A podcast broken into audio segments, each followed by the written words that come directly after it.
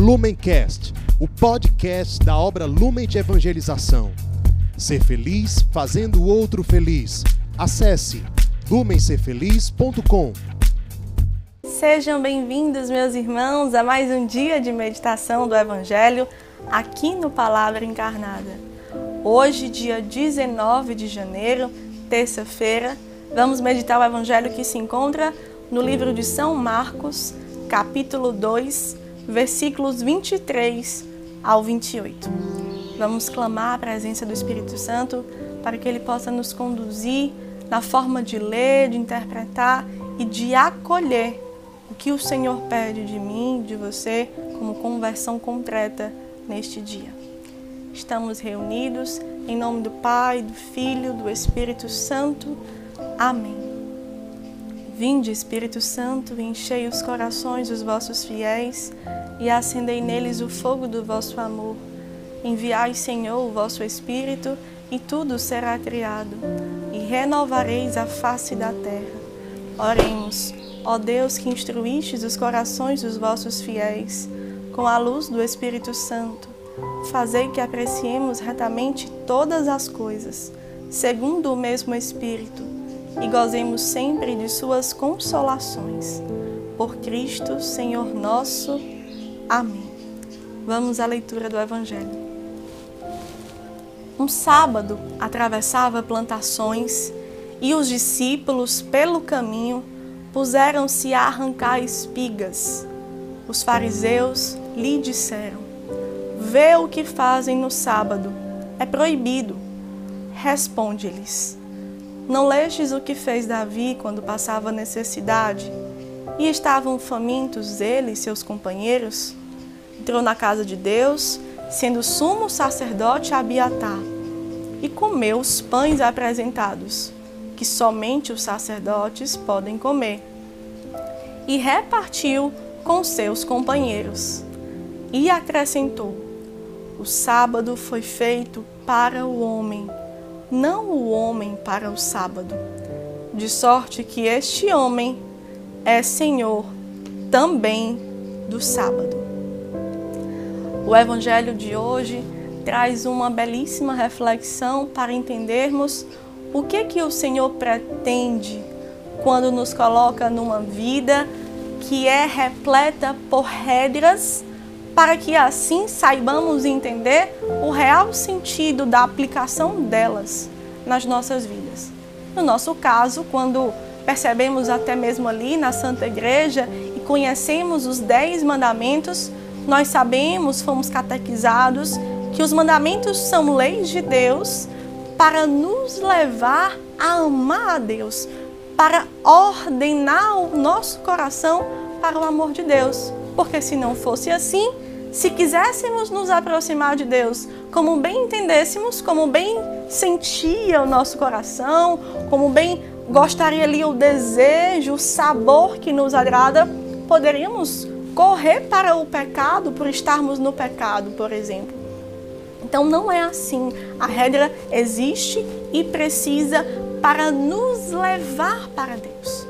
Agora, quando Jesus coloca isso, ele quer combater o espírito de fariseu que pode existir em mim, que pode existir em você, quando usamos as leis e as regras para nos colocar em um tom de superioridade, em uma inclinação de julgamento, em uma forma de querer assim entender e colocar uma autoridade que não nos convém. Em que sentido que nós queremos colocar cada um nessa meditação? Por exemplo, nós falamos aqui com os nossos amados irmãos acolhidos. Vocês estão numa casa que tem regras, que precisa-se de regras, justamente para que seja muito claro que quando vocês foram acolhidos, amados e evangelizados, vocês saíram, deixaram a vida velha, a vida antiga, para morar numa casa de Deus. Então a casa que está ali, ela precisa funcionar a partir daquelas regras para exalar o cheiro da presença de Deus, para exalar Deus ali naquela casa, na convivência fraterna, na laborterapia, naquilo que cada um vai se ocupando, colocando o amor no dia a dia, para deixar aquela convivência cada vez mais fraterna. E sabemos que há casos, por exemplo, necessidades específicas de cada irmão, que vai fazer o missionário, o monitor, precisar colocar determinado irmão à parte de uma regra específica, desde que seja por uma necessidade específica, como aqui apresenta a fome dos discípulos pegando as espigas para se alimentar na presença de Jesus. Não era porque os discípulos estavam driblando. Jesus ele delega isso, ele tem uma autoridade ali confirmada para deixar os discípulos livres para aquela ação. Como por exemplo, nós temos uma casa que tem um irmão acolhido que tem uma debilidade física. Não há como pensar que esse irmão acolhido vai conseguir estar ali na rédea da laboterapia de um trabalho de campo, porque há uma necessidade específica dele. Isso não vai gerar entre os irmãos, não é para gerar entre os irmãos piadas, murmurações, julgamentos que vão tolindo, que vão realmente diminuindo o sentimento de sermos família por causa da necessidade de cada um.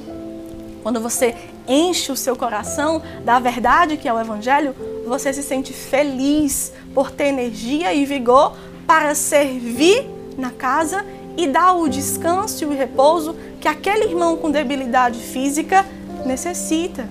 Entende? Ou aquele irmão com uma situação mais na área mental que não pode se ocupar de coisas que outros poderiam, por exemplo. E assim vivemos em comunhão, porque cada um, na sua forma, é um dom, todos sem exceção. Não é pelo que se faz, não é para que sejam vistos todos ali e isso leve a uma tentação de um julgamento, de uma superioridade, de uma inferioridade. É isso que Cristo aqui quis aplicar. E, de um âmbito geral, aqui enquanto comunidade, nós que fomos ali agraciados com os escritos da apostila dos Passos de Assis, vamos lendo, vamos conseguindo entender como o carisma nos ensina a ser cristãos. Então, quando nós lemos aquilo, nós vamos deixando nosso coração e morrendo para nós mesmos para tornarmos vivo aquilo que está escrito. E para isso, o entendimento daquilo que Deus nos pede precisa ser de um coração apaixonado por Cristo, que se supõe, se submete, porque sabe que está fazendo uma passagem. Que liberdade interior! É quando deixamos aquilo que está escrito entrar no nosso coração para nos libertar das falsas concepções que nós tínhamos, das é, ideias que nos distanciavam do que o carisma nos leva e nos pede a ser.